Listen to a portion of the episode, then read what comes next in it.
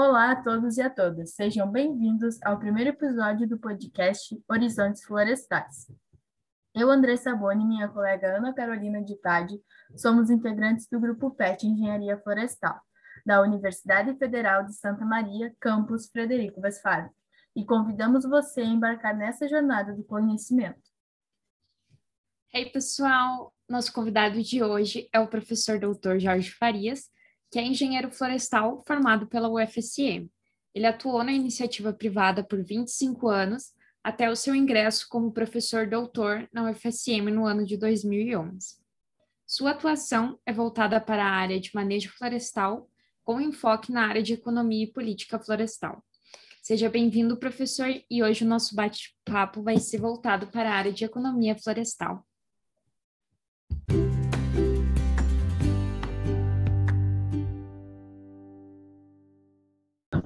Boa tarde, Andressa, Ana. Uma satisfação participar desse podcast com vocês.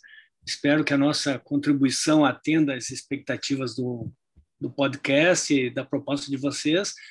E já quero de antemão cumprimentar vocês por essa legal iniciativa aí, estimulando aí os estudantes e todos os profissionais da área da engenharia florestal a estudarem, refletirem sobre o tema que diz respeito ao crescimento né, do setor florestal, especialmente aqui no Rio Grande do Sul. Sim, obrigada pela participação, professor.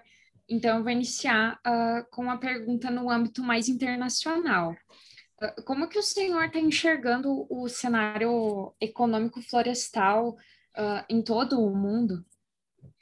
Olha só, é, essa é uma pergunta relativamente fácil, né? Porque a sociedade, independente do seu grau de desenvolvimento, vai sempre, permanentemente, depender, demandar de produtos florestais.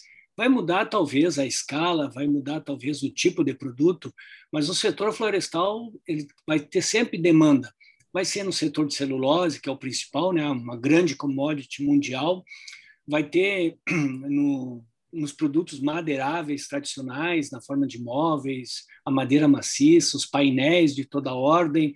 Agora, recentemente, nós estamos evoluindo aí para celulose solúvel, a presença da celulose em roupas, em fármacos, na, na, indústria química.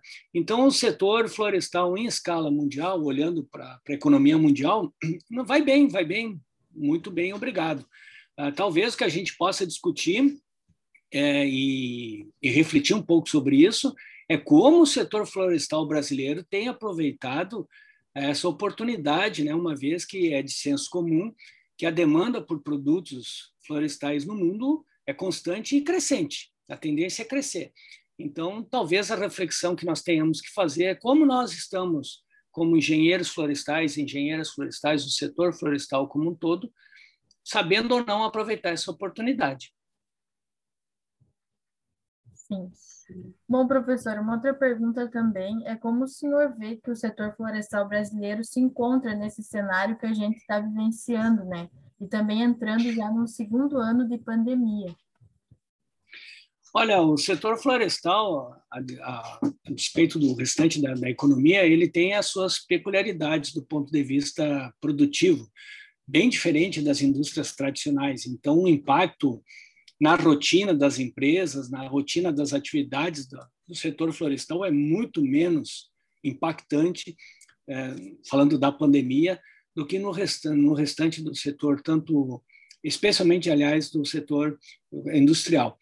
Agora, tirando essa questão da pandemia, o Brasil, ele como um todo, do ponto de vista da silvicultura, ou seja, a silvicultura é a floresta plantada, ele é uma referência mundial.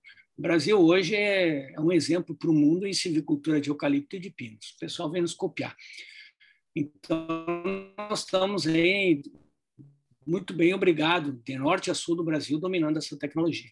Mas, ao mesmo tempo, a gente é extremamente desigual. Né? Nós temos regiões em que há demanda por produtos florestais e nós não conseguimos avançar em termos de base florestal para atender essa demanda, que é a região nordeste do país até porque naquela região, infelizmente, não houve a consolidação do setor de celulose e o setor florestal, desde que se implantou em escala nacional no Brasil nos anos 60, a gente vem a reboque do setor de celulose. É material genético, tecnologia, tudo é reboque do setor de celulose. Então, como não houveram indústrias de celulose no Nordeste, com exceção do sul da Bahia, não houve, não há material genético para o semiárido. Então, aquela é uma região carente e ainda com grande potencial de crescimento para a silvicultura de florestas plantadas de rápido crescimento. Mas, por outro lado, vou ficar só no Nordeste um pouquinho, lá tem grande potencial da engenharia florestal auxiliar no manejo da caatinga. Nós temos lá colegas engenheiros florestais pioneiros fazendo excelentes trabalhos em manejo sustentável da caatinga, tanto para a construção civil como para a produção de energia. Na fronteira agrícola, centro-norte, é onde hoje o setor florestal está se expandindo. Na região sudeste, ele está consolidado, e na região sul também está consolidado, com a exceção. Não, não ele está consolidado na região sul, mas no sul, o Rio Grande do Sul é o ponto fora da curva. No centro, no norte, no sudeste, o setor florestal está lá consolidado e cresce. A gente acompanha anualmente vários anúncios de expansão de fábricas, expansões de áreas plantadas. Recentemente ouvimos aqui a Glabin expandindo seus investimentos no Paraná e Santa Catarina e o Rio Grande do Sul. Há quanto tempo a gente não ouve uma notícia positiva de crescimento do setor florestal no Rio Grande do Sul? É por causa da, da universidade que decaiu o seu grau de conhecimento? Não, não é. É por causa que o, nossos empresários perderam o espírito empreendedor? Não, não é. Então, o que está acontecendo no Rio Grande do Sul? O que está acontecendo no Rio Grande do Sul é que há um movimento, não sei se articulado ou não, de engessamento do setor florestal. O setor florestal não cresce no Rio Grande do Sul porque tem problemas sérios relacionados a políticas e a legislação. Enquanto todo o Brasil cresce, o setor florestal, Uruguai cresce, Argentina cresce, Chile cresce, e o Rio Grande do Sul está que nem rabo de cavalo, só cresce para baixo. Parem para pensar, todos que estão nos ouvindo agora, reflitam sobre isso. Qual foi a última boa notícia, tirando a CMPC, que já está aqui, não tem como ir embora, de expansão, de crescimento do setor florestal? Então, eu me sinto desconfortável como pesquisador, como professor de um curso de engenharia florestal. Aliás, professor da terceira universidade de engenharia florestal do país, né? Foi fundado lá em 1970. Extremamente desconfortável com essa situação. Nós temos aí 50 anos de expertise acumulado, dominamos totalmente essa tecnologia de ser floresta plantada, sabemos que é um serviço que contribui enormemente para o crescimento social e econômico, é um dos pouquíssimos setores que consegue garantir a sustentabilidade para essa e para as próximas gerações, e assim mesmo a gente sofre, através do zonamento ambiental da civicultura, um processo de estrangulamento, um processo de engessamento que inviabiliza qualquer perspectiva de crescimento no setor florestal. Independente de qual seja a tua próxima pergunta, eu quero aqui deixar minha indignação com aqueles setores do setor florestal do Rio Grande do Sul que falam em atualizar o zonamento ambiental da civicultura, que falam em uh, regularizar. Não, o zoneamento ambiental da silvicultura presta um desserviço para a sociedade gaúcha. Nesses anos em que está implantado o zoneamento ambiental da silvicultura, o que, que a gente viu? Grandes concentrações de maciços florestais. O que, que a gente está vendo hoje? Mesmo que de forma involuntária, uma reserva de mercado para as empresas que estão aqui. Nenhuma empresa consegue mais entrar no Rio Grande do Sul, gente. Né? E eu tenho certeza que os nossos empreendedores, os empresários que já estão atuando no Sul, não têm medo de concorrência, porque são muito competentes. Agora, nós precisamos, se nós queremos, como engenheiros florestais, fazer com que esse setor volte a crescer, nós precisamos urgentemente revogar, não é rever nem atualizar, é revogar o zoneamento ambiental da silvicultura. E parar com essa hipocrisia ambiental. Ou a gente faz um zoneamento ambiental econômico para o estado inteiro, para todas as culturas, ou não faz para nenhuma. Porque, com certeza, não é a floresta plantada responsável pela contaminação de solos, pela contaminação do lençol freático, enfim, por uma série de adjetivos em relação à poluição do meio ambiente que a gente vê constantemente na mídia. Sim, professor, entendo a sua indignação e concordo contigo. E pensando nesse cenário, nessa questão, uh, o que, que você vê para como melhoria aqui dentro do mercado nacional? Tu acha que ainda o Brasil pode evoluir de alguma forma dentro do nosso setor? Com certeza, com certeza. A gente tem aí ainda muita coisa de, de, melhoramento genético. Nós temos outros, nós temos os produtos não madeireiros que estão crescendo, nós temos as espécies, os remanescentes de florestas nativas que estão em posse no sul do Brasil, no bioma Mata Atlântica, em posse da agricultura familiar, que, que precisa ser é, conservado, e quando a gente fala conservar, a estratégia de sucesso na conservação ela se dá pelo uso e não pela preservação. Então, se eu quiser que essa floresta permaneça em pé, que ela tenha biodiversidade, que ela cumpra com seus serviços ecossistêmicos, eu preciso mostrar para essa sociedade que isso é útil não só do ponto de vista ambiental, mas também do ponto de vista social e econômico. Então, nós temos também, em relação às florestas naturais remanescentes, um grande espaço de crescimento sustentável, tanto para a agricultura familiar como para a sociedade é, no geral. E com relação às florestas plantadas, a gente, né, pessoal, tem um, céu é o limite. Vocês, eu não consigo ver outra forma, por exemplo, pegando a pauta de mudanças climáticas, a retirada de carbono atmosférico, se não for em madeira. Vocês já imaginaram se a gente hoje tivesse 10%, eu tenho inclusive aluno de mestrado que está concluindo a dissertação dele sobre isso, fazendo um cenário de como seria hoje a situação do setor de florestas plantadas e as metas que o Brasil tem de retirada de carbono atmosférico, com o protocolo de Paris, né? Se as casas fossem de madeira. Não tem, essa madeira mais eficiente detém de fixar carbono. Né? E a gente tem que parar de usar plástico, de usar janela de PVC, nós temos que voltar a usar madeira. E aí a universidade tem um papel fundamental. A universidade tem que resolver os gargalos tecnológicos que façam com que a madeira volte a ser competitiva, não em preço, mas em tecnologia, com o PVC. Né? Nós temos melhoramento genético, nós temos técnicas de secagem, técnicas de desdobro, que permite que a madeira tenha qualidade superior ao plástico. Só que a gente precisa socializar essas informações, a universidade precisa ter esse maior comprometimento com o setor florestal e com o que a sociedade está demandando. Se nós não fizermos isso, se a gente, como professor, ficar aqui naquela ideia de que eu estou formando mão de obra técnica para o mercado, vou ficar só repassando coisas, o pessoal volta a dizer o que eu disse no início: nós vamos crescer que nem rabo de cavalo, só para baixo.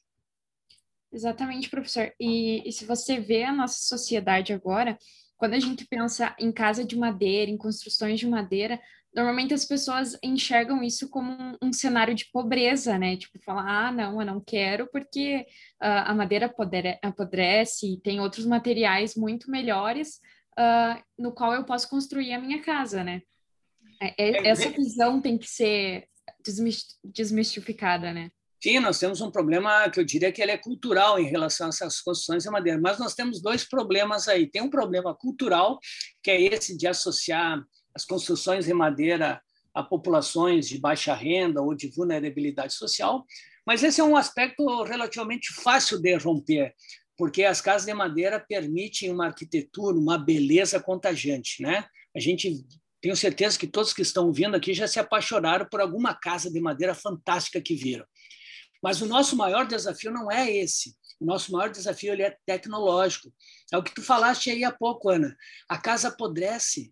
Hoje nós temos tecnologia de impermeabilização, nós temos tecnologia de isolamento térmico, nós temos tecnologias de evitar que insetos, o cupim tradicional, ataque a madeira.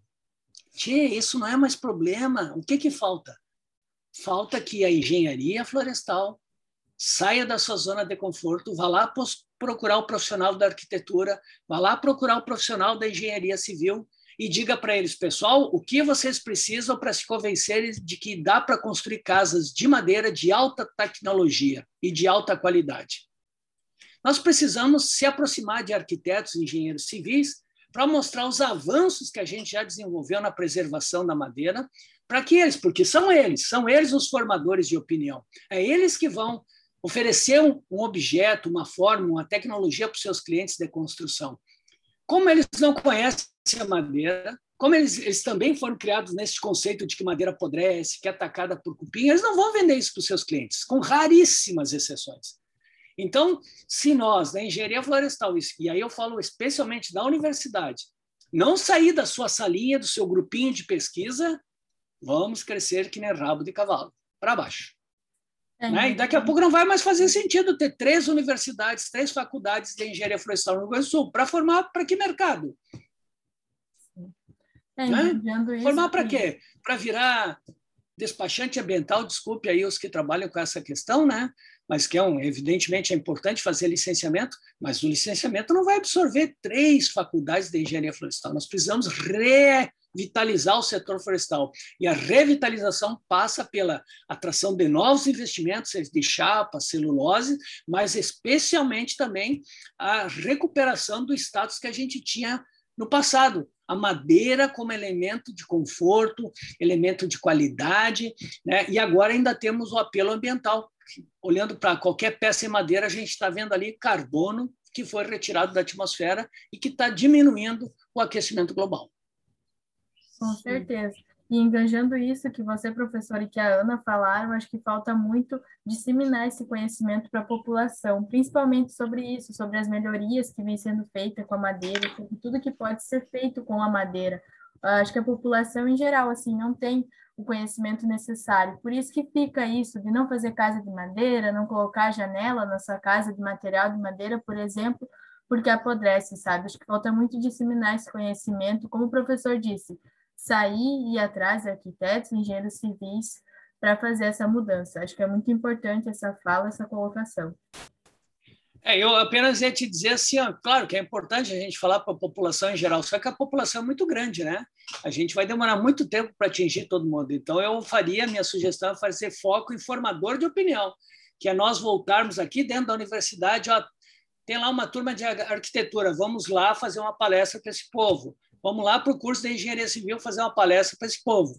A cada semestre, se a gente fizer isso, nós vamos estar colocando no mercado algumas dezenas de arquitetos e de engenheiros civis que já estão familiarizados com a tecnologia, com a viabilidade, com a importância, com a necessidade do uso da madeira. E com o tempo a gente vai mudando esse quadro. Exato. Esperamos que mude, né, professor? Espero que Olha, em pequenos passos a gente consiga fazer a diferença. Eu acordo todo dia de manhã trabalhando com esse objetivo, fazer com que o setor florestal continue, continue não é o caso do Rio Grande do Sul, né? que ele volte a crescer no Rio Grande do Sul. Sim, e também, professor, como a gente falou, né, do potencial hoje brasileiro, a gente também gostaria de saber, assim, na sua visão, as principais dificuldades que hoje uma empresa, assim, principalmente de base florestal, as dificuldades que ela está encontrando para se manter no mercado, não mediante somente a pandemia, mas no mercado assim, em geral, como as empresas estão fazendo para se manter. Mas assim, ó, Andressa, depende muito de qual é o perfil da empresa, né? né? Porque se for uma empresa que está dentro da cadeia de valor da celulose, ela não tem dificuldade nenhuma, né? né? Se ela está dentro da cadeia de valor do setor de chapas, não tem problema. Nosso problema hoje está nas pequenas e médias empresas florestais, tipo as serrarias, os viveiros, porque a demanda por produto de florestal de madeira sólida tem caído vertiginosamente. Né? A gente hoje está utilizando madeira sólida. Eu vou falar do Rio Grande do Sul, que é uma realidade que eu conheço bem, Santa Catarina dá para colocar junto. A gente está trabalhando com madeira para caixa de construção civil e para fazer pallets ou tesoura de telhado, né? o que eu chamo de segunda divisão da madeira. Então, se nós não revitalizarmos o setor, não botarmos a madeira dentro de móveis, né, voltar a ter móveis de madeira maciça, nós vamos ter sérias dificuldades, as empresas vão ter sérias dificuldades de crescer. Se manter não, porque vai haver demanda por construção civil, vai haver demanda por embalagens, então a indústria de pallets vai crescer, etc. E as pessoas têm que estar atentas a novas oportunidades que estão surgindo, especialmente no, no campo da energia que são os pellets, né? os cavacos. Esse é um campo que, as termoelétricas, é um campo que está surgindo. Só que, para isso, precisa, que nós ainda não temos no Rio Grande do Sul, um arranjo produtivo, né? Nós não temos nenhum elo ainda consolidado, alguns elos, melhor dizendo, consolidados de uma cadeia produtiva dessa parte de energia. A gente só tem a lenha. E tem uma outra experiência que praticamente ela é independente de, de pellets. Então, mas é uma possibilidade para o futuro também a gente olhar para esse setor de energia. Tá? Uma das coisas que está bombando no Rio Grande do Sul, mas ele já é reflexo da, da falta de demanda da madeira é a exportação de tora.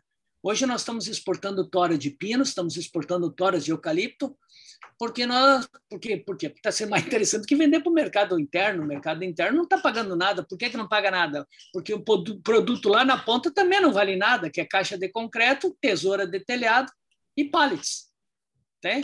Então, então, às vezes a gente critica, eu mesmo fico pensando, bah, mas que barbaridade exportar tora, às vezes está exportando produto de valor agregado, mas eu me coloco na situação do cidadão que plantou floresta. Né? Então, a gente tem que olhar para esse lado. O mercado está pagando paciência. O que falta aí, qual é o reflexo disso? Política pública.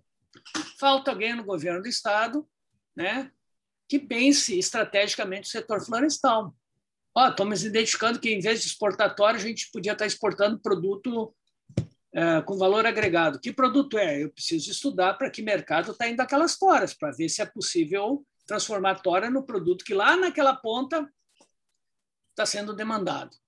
Então, não é tão simples, evidentemente, né? mas é um processo que começa. Né? Toda caminhada começa com o primeiro passo.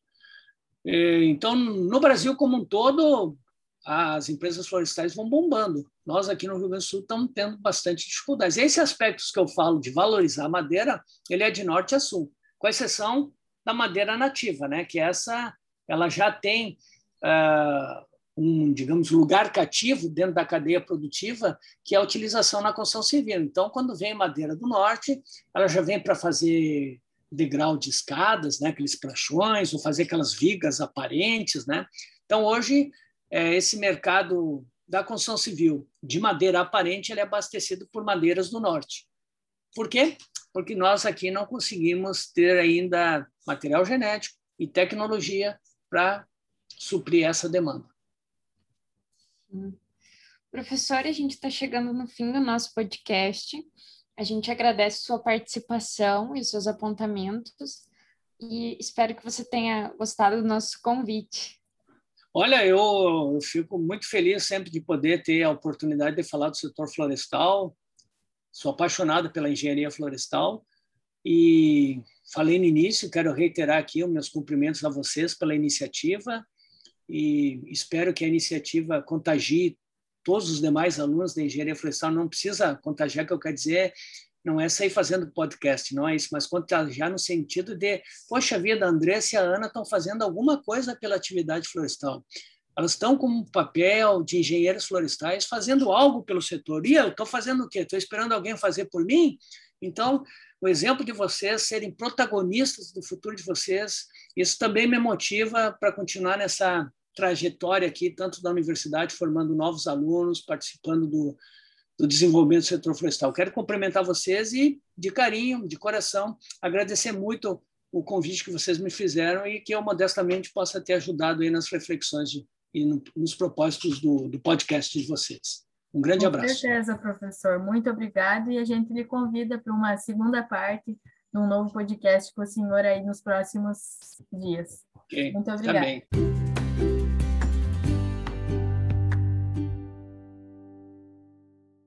Bom, pessoal, hoje ficamos por aqui. Foi muito bom tê-lo conosco nesse episódio. E não fique de fora dos próximos episódios do podcast Horizontes Florestais. Um abraço e até a próxima!